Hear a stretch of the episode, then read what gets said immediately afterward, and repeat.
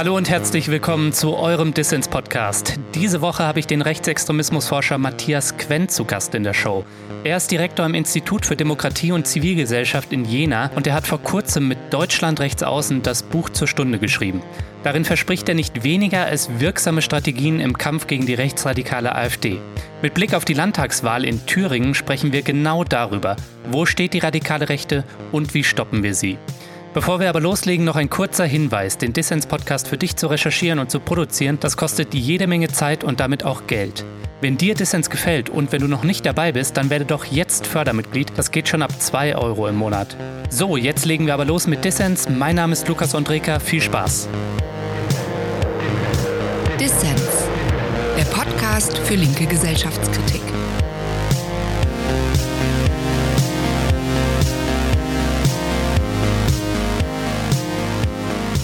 Ich habe viel zur AfD in den vergangenen Jahren gelesen. Ein Satz hat mich zuletzt aber besonders beeindruckt und der geht so. Mit der AfD ist die beschämende Normalität des Rechtsradikalismus in den Deutschen Bundestag eingezogen. Manchmal denke ich, endlich. Herr Quent, der Satz stammt von Ihnen aus Ihrem Buch Deutschland rechts außen.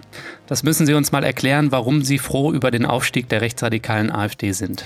Ich bin natürlich nicht wirklich froh über den Aufstieg der AfD, aber ich nehme doch einigermaßen irritiert zur Kenntnis, dass jetzt so getan wird, als wäre das alles irgendwie etwas Neues und als hätte sozusagen es vor 2015, 2016 kein Rechtsradikalismus in Deutschland gegeben. Einerseits keinen parlamentarischen, aber auch keinen gewaltförmigen Rechtsradikalismus. Das sind ja Diskussionen, die jetzt geführt werden. Nach Halle war die Rede von äh, Annegret Kamp-Krachenbauer, das sei ein Alarmsignal. In Wirklichkeit wurden schon sehr, sehr viele Alarmsignale nicht gehört. Mhm. Was ich damit nur sagen will, ist, dass die Erfahrung von mir und die Erfahrung von vielen Menschen, die ich kenne, auch von Migranten und Migrantinnen in Westdeutschland, die Erfahrungen mit Rassismus, mit rechtsradikaler Gewalt in den vergangenen Jahrzehnten immer wieder machen mussten, die wurden bisher nicht ernst genommen, nicht zur Kenntnis genommen. Mhm. Man hat sich davon freigesprochen. Mhm. Und wenn jetzt der Ältestenrat im Bundestag darüber diskutiert, dass doch Rassismus nicht 1945 aufgehört hat zu existieren, dann ist das einerseits beschämend, aber immerhin setzt man sich jetzt endlich mit solchen Fragen auseinander. Hm.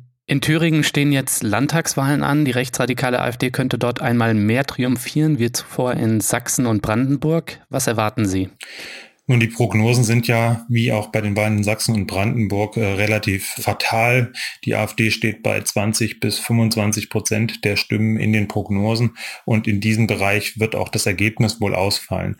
Trotz der Tatsache, dass Jörn Höcker als Spitzenkandidat ein ja nicht nur besonders weit rechts außenstehender, sondern tatsächlich auch eine sehr exzentrische, polarisierende Persönlichkeit ist, die auch in dem Wählermilieu der AfD überwiegend nicht gut ankommt. Mhm. Es gibt natürlich die, die ihn anhimmeln, äh, die, die ihn verehren, die ihn mit Höcke Höcke rufen, geradezu als neuen Heilsbringer begrüßen. Aber es gibt eben auch einen Großteil, das zeigen uns viele Befragungen, die sagen, dass auch in der AfD Höcke als Person umstritten ist. Was aber nicht heißt, dass dass seine politischen Positionen umstritten mhm. sind oder dass auch sein völkischer Flügel, der in Ostdeutschland ja alle Landesverbände dominiert, dass diese umstritten sind.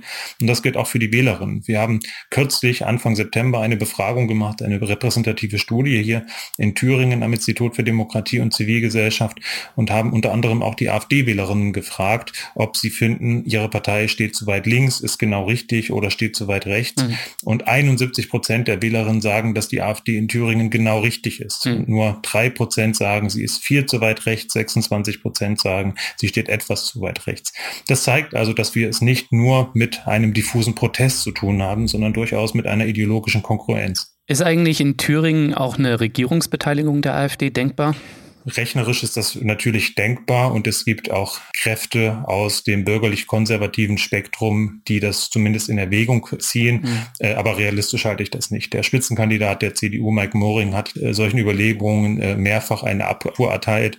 Das ist aus meiner Sicht auch vollkommen glaubwürdig. Mhm. Man weiß nie, was jetzt nach den Wahlen passiert, aber das Risiko war in Sachsen viel größer, dass die CDU mit der AfD zusammengeht, was auch daran liegt, dass in Thüringen die AfD mit Herrn Höcke natürlich besonders auch im Fokus Extremismus der Kritik steht. Mhm. Wir haben in unserer Befragung, da ist rausgekommen, dass 60 Prozent der CDU-Wähler und Wählerinnen in Thüringen sagen, sie würden die CDU nicht wieder wählen, wenn diese eine Koalition mit der AfD eingeht. Mhm. Und das ist doch ein sehr deutlicher Ausdruck dafür, dass die Unterschiede zwischen rechtsdemokratisch oder auch konservativ zum Rechtsradikalismus, dass die groß sind mhm. und dass solche Koalitionen letztendlich die CDU wahrscheinlich vor allem in West, aber auch in Ostdeutschland sprengen würde. Wenn jetzt die AfD ähnlich stark in Thüringen abschneidet und in den Ostverbänden ist ja der Flügel, den Sie schon erwähnt hatten, um die Führungsfigur Björn Höcke, also der rechtsradikale Flügel, sehr stark.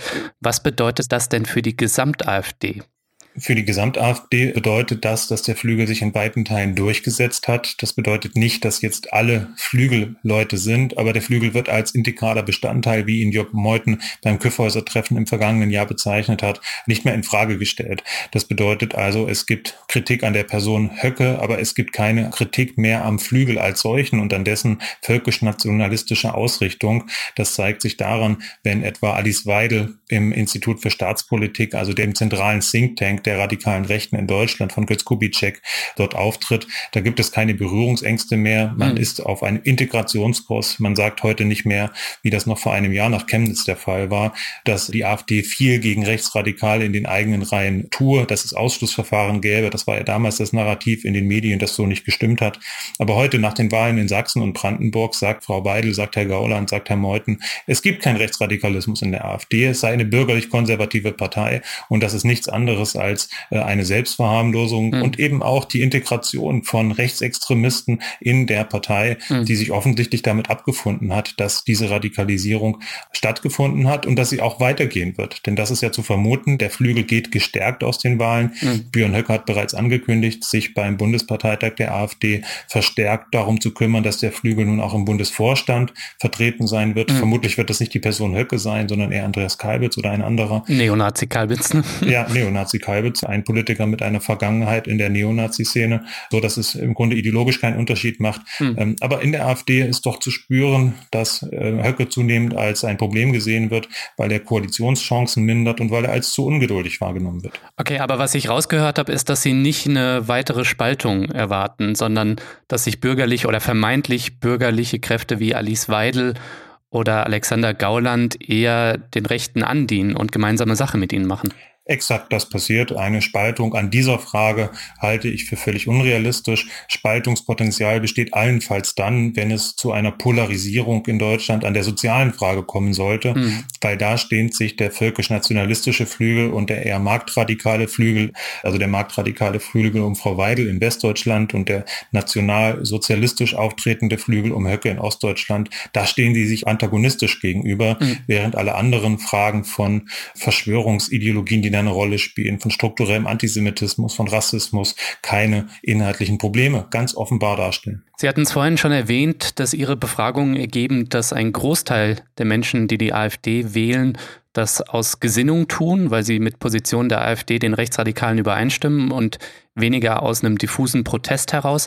Was bedeutet das denn für politische Strategien gegen die AfD? Wir müssen an den Ursachen ansetzen, mhm. Aspekten von gruppenbezogener Menschenfeindlichkeit, mit antisemitischer Weltanschauung, mit dem Antiliberalismus, der dort eine große Rolle spielt, mhm. ähm, historisch immer auch schon im Kulturpessimismus, also diesem Narrativ des Niedergangs, dass alles immer schlimmer werde. Das war das, was die konservative Revolution, also die Vorgänger der Nationalsozialisten in den 1920er, 30er Jahren schon sehr stark bedient haben. Und das ist ja die Tradition, in der sich die sogenannte neue Rechte stellt. Autoren wie Ernst Jünger, Müller van der Broek oder auch äh, Oswald Spengler, der Untergang des Abendlandes, das sind ja Diskurse, die heute in der AfD und in deren publizistischen Umfeld wieder stattfinden, dass also diese Stimmungen, dass auch diese Ideologien eine große Rolle spielen, heißt, dass man genau auch an diesen Ursachen ansetzen muss und dass man weg muss von dem Narrativ, das ein Verharmlosung und Entschuldigungsnarrativ ist, dass AfD-Wählen sei Protest. Mhm. Denn das ist natürlich auch eine Rechtfertigung, die dann AfD-Wählerinnen ganz gern für sich in Anspruch nehmen. Dann muss man nicht mehr über Rassismus sprechen, wenn man sagt, naja, aber ich bin ja eigentlich nur gegen die CDU und die SPD, die machen ja sowieso, was sie wollen und so weiter. Mhm. Also die AfD und ihr Erfolg ist eher eine Reaktion von regressiven Teilen der Gesellschaft auf irgendwie Modernisierungsprozesse und auf Liberalisierung, also ein Kulturkampf und nicht, wie das manche Autorinnen und Autoren vielleicht sagen, auch eine Reaktion auf die Verwerfungen der Globalisierung, sozioökonomische Verwerfungen.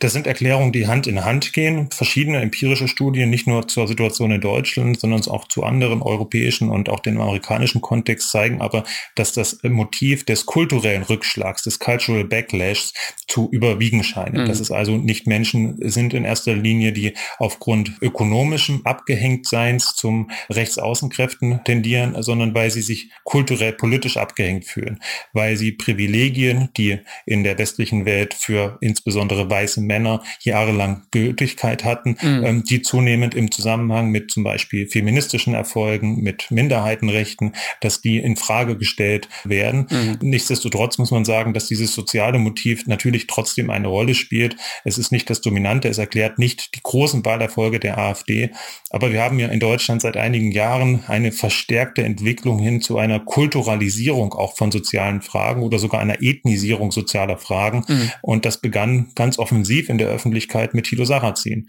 der sozusagen vor dem Hintergrund noch der Weltwirtschaftskrise und eigentlich linker Bewegung, die den Kapitalismus in Frage gestellt haben und den Neoliberalismus, der dann 2000, 2011 gesagt hat, es sind übrigens nicht die Banker oder die Banken, es sind die Muslime und die Kopftuchmädchen. Mhm. Und das hat dazu geführt, dass also auch diese sozialen Probleme, die es in der Gesellschaft gibt, zu kulturellen Problemen erklärt werden und dass also Bildungsprobleme beispielsweise nicht darauf zurückgeführt werden, werden, dass zu wenig Geld für Bildung ausgegeben wird, sondern dann begründet werden, indem Migrantinnen und Geflüchtete zu Sündenböcken erklärt werden. Insofern findet eine Kulturalisierung statt und die Ebenen sind schwer voneinander zu trennen. Aber empirisch scheint es doch recht deutlich zu sein, dass das kulturelle Motiv, politisch-kulturelle Motiv, das stärkere ist. Sie sagen in Ihrem Buch Deutschland rechts außen auch, dass wir so fortschrittlich und offen sind wie nie zuvor in Deutschland, dass es weniger Rechte gibt und dass die einfach nur lauter und radikaler auftreten. Das hat sich für mich manchmal so gelesen, als könnten wir uns entspannt zurücklehnen, Netflixen und chillen und die Zeit wird es schon richten. Ja, ich gehe genau auf dieses Narrativ auch rein äh, und beschreibe, dass das genau nicht der Fall ist, weil die Fortschritte, die erzielt wurden im Kampf gegen sexistische, rassistische Diskriminierung, in der Auseinandersetzung auch mit dem Nationalsozialismus, für einen äh, neuen Kosmopolitismus, die sind ja nicht zufällig entstanden, sondern die sind entstanden, weil viele Menschen in unterschiedlichen Zusammenhängen, auf unterschiedlichen Ebenen dafür gekämpft haben. Es ist das Resultat von emanzipatorischen, von sozialen und politischen Kämpfen und Bewegungen, hm. dass heute zwar die Gesellschaft natürlich immer noch sexistisch strukturiert ist und Frauen weit von Gleichberechtigung entfernt sind, aber gleichzeitig die Gesellschaft trotzdem im historischen Vergleich so wenig sexistisch ist wie äh, jemals zuvor und die Gleichberechtigung, wenn auch nicht erreicht, dann doch auf einem ähm, besseren Weg ist als noch vor 10, 20 oder 30 Jahren. Hm. Das ist aber eben kein Zufall, es gibt keinen Automatismus, sondern es ist das Resultat von politischem Engagement und deswegen ist mein Buch auch ein Appell dafür, genau das zu tun, nämlich sich einzubringen, jetzt wo wir eigentlich so nah dran dran sind, äh, wie noch nie zuvor, politische Erfolge für eine egalitäre Gesellschaft zu erreichen, da nicht locker zu lassen und uns von der scheinbaren Macht der Rechten nicht selber ohnmächtig machen zu lassen. Mhm. Und das ist ein Stück weit auch eine Lehre aus dem Nationalsozialismus, weil auch der war ja ein großer Rückschlag gegen die Liberalisierungserfolge der Weimarer Republik, die als aufoktroyiert, als nicht naturwüchsig sozusagen, also nicht völkisch wahrgenommen wurden. Mhm. Das bedeutet, dass die Analyse dass wir äh, als Gesellschaft weiter sind als zuvor, auf keinen Fall davor entlasten kann, erstens weiter zu, an einer besseren Zukunft zu arbeiten und zweitens auch darauf zu achten, dass die Rückschläge nicht ins Barbarische reichen.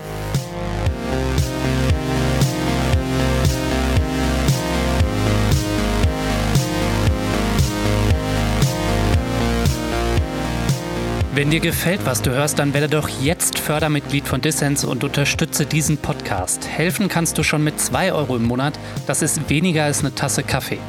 Alle Infos hierzu gibt es auf der Internetseite dissenspodcast.de, der Link auch in den Show Notes. Als Fördermitglied sorgst du nicht nur dafür, dass wir dauerhaft gute Ideen für alle senden können, nein, du nimmst unter anderem auch automatisch an Verlosungen teil. Zu dieser Folge gibt es das Buch Deutschland rechts außen von Matthias Quent zu gewinnen.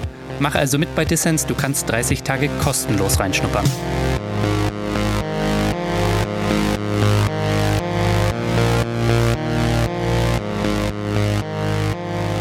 Ihr hört den Dissens-Podcast. Zu Gast ist der Rechtsextremismusforscher Matthias Quent. Herr Quent, Sie mischen sich aktiv in politische Debatten ein.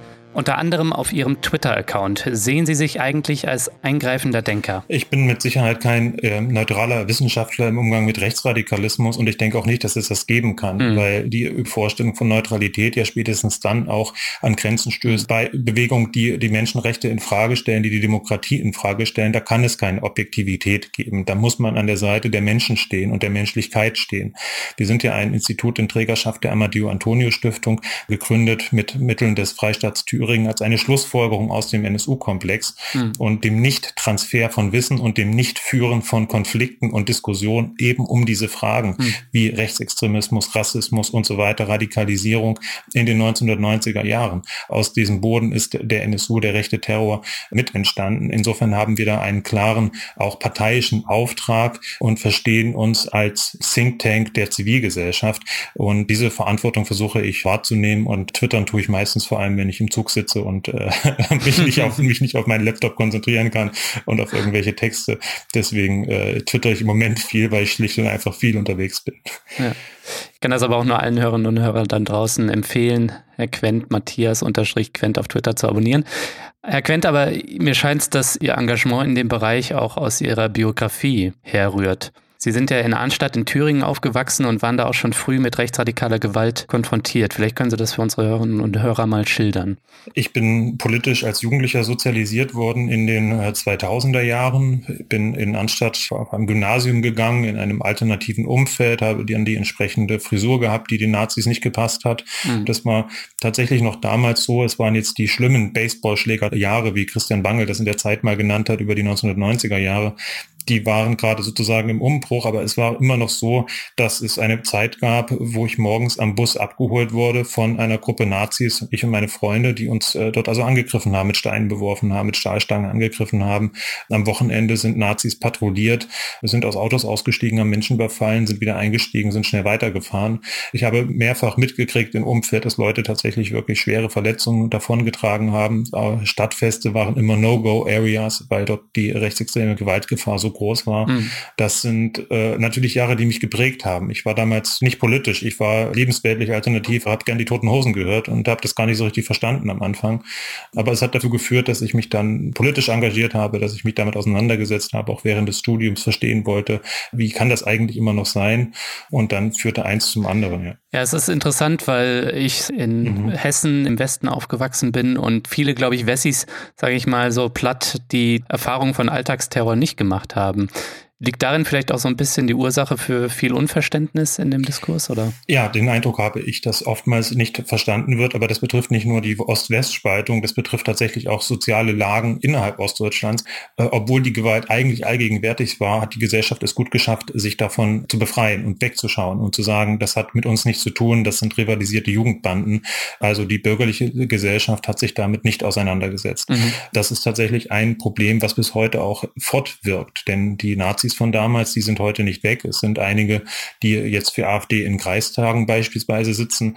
Es gibt eine Form von rechtsextremer Normalität, die man sich vor Augen führen muss, wenn man verstehen will, was gerade in den kleinen und Mittelstädten in äh, Ostdeutschland ähm, los ist. Ähm, das sind eben die, die netten Jungs von nebenan und nicht die Neonazis oder Rechtsextremisten, mit denen man nichts zu tun haben will. Und das ist seit Jahrzehnten so. Und das prägt natürlich eine politische Kultur auf eine unvorteilhafte Art und Weise. Hm. Im Westen passiert natürlich auch genug Scheiße. Wir haben den rechtsradikalen Mord an CDU-Politiker Walter Lübcke vor kurzem erst gehabt. Ähm, in Ihrem Buch konstatieren Sie, dass der Osten, was Rechtsradikalismus angeht, mittlerweile bestens erforscht ist, dass das für den Westen aber nicht gilt. Wird da im Westen zu wenig drauf geschaut? Ja, absolut. Ähm, auf Rechtsradikalismus, auf seine Ursachen, auch auf die spezifischen Dynamiken. Das Beispiel Hessen ist ein sehr gutes. Mhm. Der Mord von Walter Lübcke. Wenig später gab es Schüsse auf einen Eritreer in Wächtersbach, der schwer verletzt wurde. Dann wurde ein NPD-Politiker zum Ausschussvorsitzenden gewählt vor einigen Wochen. Jetzt wurde er kürzlich wieder abgewählt. Mhm. Das bedeutet also, da gibt es äh, Verdichtungen, da gibt es auch Netzwerke, die bis heute nicht aufgearbeitet und nicht aufgebrochen sind. Und ich stelle mir dann so vor, wäre das alles in Sachsen passiert oder in Thüringen, bringen, ohne dass ich da jetzt irgendwas rechtfertigen oder verharmlosen will, dann hätte es mit Sicherheit große Debatten darüber gegeben, wie rechtsextrem der Osten ist. Mm, definitiv. Solche Pauschalisierung gibt es im Fall von Hessen äh, nicht. Das ist einerseits gut, weil ich nicht glaube, dass solche Pauschalisierungen zu irgendwas führen, zeigt aber auch, dass sich der westdeutsche Diskurs und der mediale Diskurs ist ja stark westdeutsch auch geprägt, so ein bisschen davon selber freispricht und den Sündenbock so ein bisschen nach Ostdeutschland schiebt, obwohl viele Morde vom äh, Oktoberfestattentat bis zur Ermordung von Shlomo Levin und seiner Frau, dem Erlanger Rabbiner 1980, äh, die sind bis heute nicht aufgeklärt. Mhm. Rechtsterrorismus hat in der Bundesrepublik eine lange Geschichte, von der man aber scheinbar nichts wissen will. Nur so ist zu erklären, dass man erst jetzt anfängt, darauf zu reagieren. Zudem glaube ich, wäre es auch mal sinnvoll, auf das zu schauen, was Sie den anderen Osten nennen, die Demokraten, Antifaschistinnen und Humanisten in Ostdeutschland, die sich gegen Rechtsradikale engagieren. Was lässt sich in Ihren Augen eigentlich von Ostdeutschland im Umgang mit der rechten Pest lernen? Ich erinnere mich an Situationen vor 12, 13 oder 14 Jahren, wo wir bei Veranstaltungen vor, in, hier in Jena vor Ralf Wohleben standen, mhm. der im NSU-Komplex verurteilt wurde als ein Mittäter wegen der Waffenbeschaffung. Er war hier jahrelang als NPD-Politiker aktiv, hatte hier ein Hausprojekt. Das alles gibt es nicht mehr. Die wurden durch Proteste, durch ein gemeinsames Wirken von Zivilgesellschaft, Verwaltung, auch Polizei aus der Stadt vertrieben. Und er stand vor mir mit einer Gruppe Jugendlichen und hat dann gesagt, bei einer Veranstaltung, wo sie rein wollten, äh, ihr seid doch Demokraten Demokraten, ihr müsst doch mit uns reden. Ja. Das wurde damals als Wortergreifungsstrategie in der NPD gelehrt und das sind Diskurse, die es ja heute wieder gibt. Wir haben damals schon gesagt, nein, wir sind Demokraten, deswegen reden wir nicht mit euch. Wir schaffen hier eine sichere Veranstaltung, um darüber zu diskutieren, wie wir Leute wie euch bekämpfen können und eure Ideologien. Das ist eine Situation, wo wir heute widerstehen. Dass darüber diskutiert wird, muss man Rechtsradikale auf Podien setzen, muss man sich so mit ihnen auseinandersetzen, dass sie gleichberechtigt zu Wort kommen. Das halte ich für einen strategischen Fehler, weil man damit ihre Ideologie, ihre Strategie äh, unterfüttert, mhm. ihm mehr Raum gibt, als man ihnen zugestehen muss. Es ist legitim, dass die AfD in den Parlamenten sitzt. Sie ist demokratisch legitimiert. Das muss man aber nicht auf die Zivilgesellschaft übertragen. Die Zivilgesellschaft sind keine Parlamente, sondern ist ein wertebasierter Zusammenschluss von Menschen, die sich eben für zivile Werte einsetzen mhm. und keine parlamentarische Austragungsstätte. Ähnliches gilt auch für die Presse. Was ich damit sagen will, viele Erfahrungen, die im Umgang mit Rechtsextremismus in Ostdeutschland gemacht wurden, vom Ausschluss von Rechtsradikalen zu solchen Veranstaltungen oder überhaupt zu öffentlichen Veranstaltungen bis hin zu auch juristischen Fragen, aber auch ideologischen Erörterungen. Was steht eigentlich hinter Begriffen wie Volkstod, den die NPD populär gemacht hat, den jetzt auch die AfD bedient? Da ist in Ostdeutschland viel Wissen und viel Expertise vorhanden, das wichtig ist, um Diskussionen, um Sensibilisierung in ganz Deutschland auch voranzubringen. Deswegen haben wir auch Sie im Podcast. aber was ich doch interessant finde, ist auch Ihre Sicht auf klare Kante Debatte und den Ausschluss aus dem Diskurs von Rechtsradikalen. Für meinen kleinen Podcast hier ist das kein Problem. Wir werden uns nicht einen Alexander Gauland, keine Alice Weidel und schon erst recht nicht einen Björn Höcke einladen. Aber ich glaube, die öffentlich-rechtlichen zum Beispiel, ARD, ZDF, die stehen da unter einem viel größeren Rechtfertigungsdruck. Würden Sie sagen, dass jemand wie Alice Weidel oder Alexander Gauland, dass man die nicht mehr in Interviews und Talkshows einladen sollte?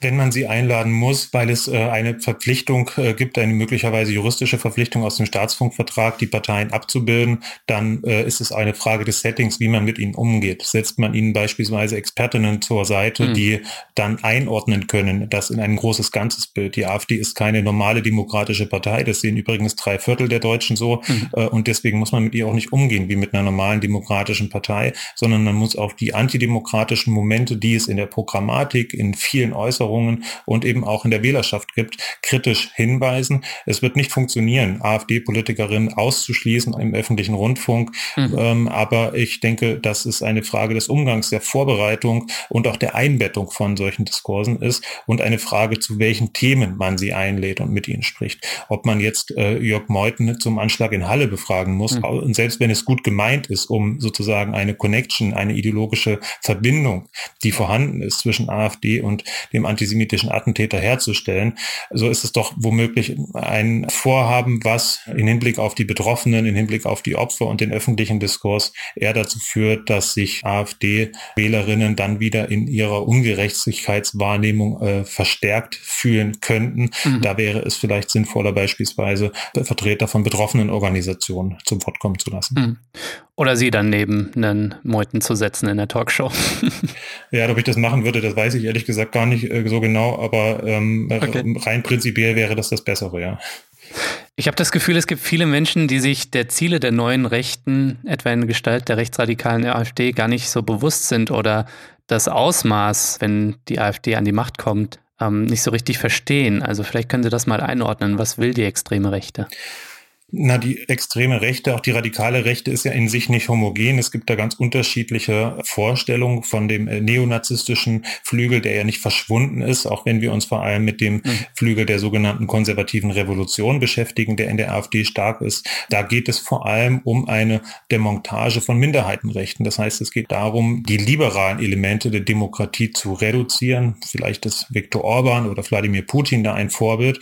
Ähm, es geht darum, mhm. die Handlungsspielräume Räume von Zivilgesellschaft zu reduzieren und letztlich einen autoritären Staat zu etablieren. Wenn man dann weitergeht bis hin zu Rechtsextremen wie Björn Höcke, der in seinem Buch schreibt, wir werden einige Volksteile verlieren, die sich nicht gegen Orientalisierung, Islamisierung und sonstige Wortschöpfungen, die er da einführt, mhm. äh, zu Wehr setzen. Ähm, es werde mit äh, wohltemperierter Grausamkeit vorgegangen werden müssen. Dann sind das Ankündigungen oder zumindest Andeutungen auf tatsächlich ähm, rassistisch motivierte Staatsverbrechen. Mhm. Ähm, das ist nicht der Allgemeinkurs in der AfD, aber doch innerhalb des Flügels. Wenn man Formen von Ethnopluralismus, wie ja die rassistische Segregation in der neuen Rechten heute genannt wird, äh, forciert, dann läuft das, wenn man es konsequent zu Ende denken will, genau auf sowas hinaus.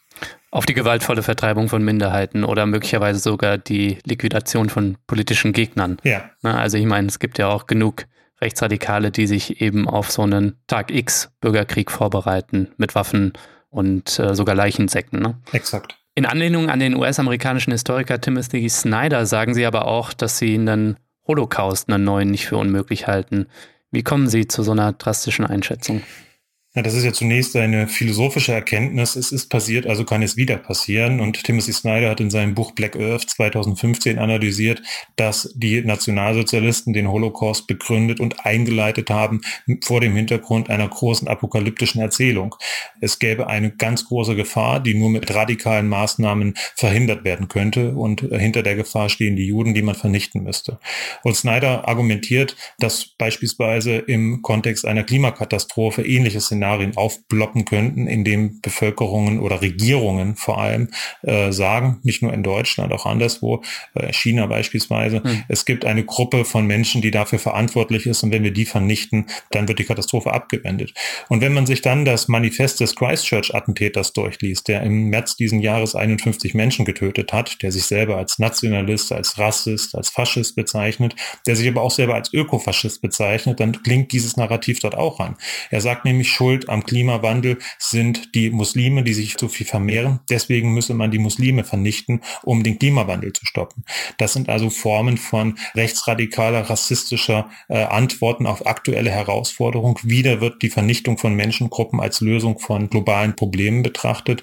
Äh, und wie gesagt, auch in der, in der Artikulation von Höcke klingen ja solche Töne an. Die Grausamkeiten, das Verlieren von Volksteilen. Hm. Ähm, auch er argumentiert strukturell antisemitisch, wenn er von Neoliberalismus neoliberalistischen Multikulti-Kräften spricht, die für den Volkstod verantwortlich seien.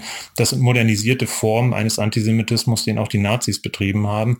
Nun ist die Zivilgesellschaft und die Gesellschaft heute deutlich weiter und wehrhafter. Aber wenn man die rechtsradikalen Gedanken zu Ende denkt, dann weiß ich nicht, wie sie ihre Zukunftsvision oder ihre Dystopien umsetzen wollen, ohne solche massive Gewalt. Es ist interessant, dass Sie den Klimawandel oder die Klimakrise erwähnt haben. Denn mit dem Klimaschutz und der ökologischen Transformation steckt ja auch eine riesen gesellschaftliche Transformation in ihren Kinderschuhen oder steht vor uns. Und die birgt natürlich auch jede Menge Konfliktpotenzial. Und wir merken das ja jetzt schon, dass die Rechtsradikalen einen Kulturkampf gegen die Klimabewegung, gegen Greta Thunberg oder die Jugendbewegung Fridays for Future machen. Wie lässt sich verhindern, dass breite Bevölkerungsteile in diesem Kontext eben von den Rechtsradikalen irgendwie eingefangen werden? Das ist in der Tat die zentrale Frage unserer Zeit. Ich denke, dass wichtigste Mittel kann nur die Aufklärung und die Bildung sein. Mhm. Ähm, es muss viel besser vermittelt werden. Es muss viel anschaulicher, lokaler, konkreter und viel ähm, auch breiter vermittelt werden mit viel mehr möglich, mit viel mehr finanziellen Mitteln, die für ökologische Bildung zur Verfügung gestellt werden, um den Menschen genau diesen Sachverhalt äh, zu erklären, um der rechten Propaganda den Wind aus den Segeln zu nehmen, um Menschen, wie man das im politischen Diskurs so schön sagt, auf dem Weg dieser kulturellen Veränderung auch politisch äh, mitzunehmen. Ich denke, das ist die große Herausforderung der Zeit und ich nehme ja, einigermaßen enttäuscht zur Kenntnis, dass bisher nichts dergleichen passiert, mhm. dass es also keine Bildungsoffensiven beispielsweise gibt, die erklären, warum ähm, auch lebensweltliche kulturelle Veränderungen in Zukunft nötig sein werden, um zu verhindern, dass es tatsächlich zu einer Klimakatastrophe kommt. Ich denke auch, dass diese Transformation sozial gestaltet werden muss, denn wenn nämlich zu den Gesinnungstätern, die rechts wählen, am Ende vielleicht auch noch ja enttäuschte Protestwähler die sozial abgehängt sind durch irgendwie eine ökologische Transformation, die nicht sozial gestaltet ist, wenn die auch noch dazu kommen, ja, dann könnte das ein Riesenproblem werden. Exakt, exakt. Ja, das ist ein Punkt, den, äh, den habe ich eben nicht angesprochen. Im Buch mache ich das und schreibe genau das, also dass die ökologische Transformation so sozial gestaltet werden muss, dass es von Menschen, die sich bisher noch nicht leisten können, innenstadtsnah oder arbeitsplatznah zu wohnen, sie sich nicht leisten können, auf das Auto zu verzichten oder sich bio und fair zu ernähren und zu konsumieren, dass für die die ökologische Transformation Transformation als ein sozialer Aufstieg erlebt und erfahren wird und damit auch die Bereitschaft, ich sage jetzt mal ein bisschen platt, für Anpassungen ein bisschen erkauft wird. Mhm. Ich denke, das ist ein ganz, ganz zentraler Punkt, dass die soziale und ökologische Transformation hier Hand in Hand gehen müssen. Mhm. Herr Quent, zum Abschluss. Sie haben, das schreiben Sie in Ihrem Buch, in den letzten Monaten am häufigsten die Frage gehört, wir müssen etwas tun, aber wie können wir die Rechten stoppen? Herr Quent, was müssen wir tun, um die Rechten zu stoppen? Vielleicht können Sie das nochmal prägnant zusammenfassen. Insgesamt denke ich, ist die Aufgabe der Zeit, sich nicht von dieser Erzählung der Rechtsradikalen, uns gehört die Zukunft und wir werden immer stärker, ohnmächtig machen zu lassen. Nicht zu resignieren, sondern diesem Untergangsnarrativen progressive, solidarische Antworten entgegenzustellen, sich auch selbstbewusst zu vergegenwärtigen, was in den vergangenen Jahrzehnten eigentlich an Fortschritten erzielt wurde mhm. und dass äh, es möglich ist, mit pragmatischer, mit zuversichtlicher Politik, auch mit ein bisschen Radikalität im öffentlichen Diskurs, durchaus Fortschritte zu erreichen und die auch gegen Widerstände von rechts außen zu erreichen. Und das heißt, dass man die Rechten auch mal rechts liegen lassen darf, dass man sich nicht ständig mit ihren Provokationen, mit ihren Störfeuer beschäftigen darf, denn es gibt tatsächlich relevante Zukunftsfragen zu bearbeiten. Da ist das Störfeuer von Klimaleugnern bis hin zu Neonazis etwas, was äh, ja, polizeilich und gesellschaftlich bearbeitet werden muss, was aber die Gesellschaft in ihrem Fortschritt, äh, der letztlich unaufhaltsam ist aus historischen, aus technischen Gründen, Gründen nicht abhalten darf. Herr Quent, vielen Dank für das Gespräch. Sehr gern, vielen Dank.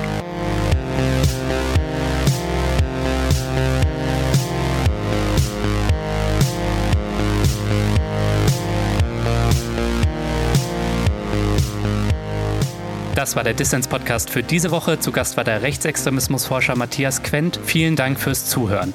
Und vergiss nicht, Dissens braucht deine Unterstützung. Wenn dir dieser Podcast gefällt und du noch nicht dabei bist, dann werde jetzt Fördermitglied. Das geht schon ab 2 Euro im Monat. Wenn du mitmachst, hast du unter anderem regelmäßig die Chance auf coole Gewinne. Zur aktuellen Folge verlosen wir das Buch Deutschland rechts außen von Matthias Quent. Ihr wollt mehr von Dissens, dann abonniert diesen Podcast auf iTunes, Spotify oder der Podcast-App eurer Wahl. Ich freue mich natürlich auch über Kommentare und Anregungen. Danke fürs Zuhören und bis nächste Woche.